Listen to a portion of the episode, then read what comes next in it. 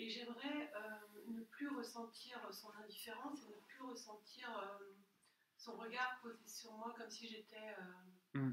rien. D'accord. Je ne sais pas le faire. Et justement, je te pose la question, puisque là, ça va intéresser tout le monde. Quel regard tu poses toi-même sur toi?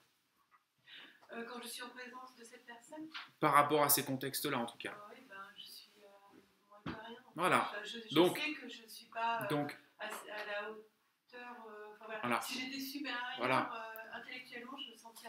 Donc le process qu'on a à un niveau inconscient, encore une fois, c'est que elle porte déjà, et ça nous arrive à tous, hein, elle a déjà un regard, euh, je dirais, euh, de, cette nature-là, sur sa propre image d'elle. Je dis bien image. Je ne parle pas de réalité. Je parle d'image à laquelle elle s'identifie pour l'instant. Parce qu'une autre personne qui aurait les mêmes capacités qu'elle et qui aurait juste des images différentes dans sa tête ne réagirait pas du tout de la même manière par rapport à ce type de personne. Est-ce que c'est euh, compréhensible pour vous? Oui.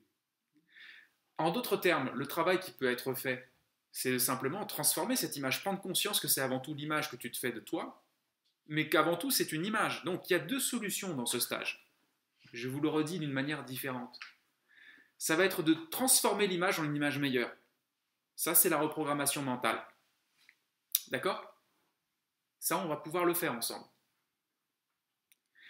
L'autre solution que vous allez avoir, ça va être simplement de te rendre compte que le je ne suit pas cette image.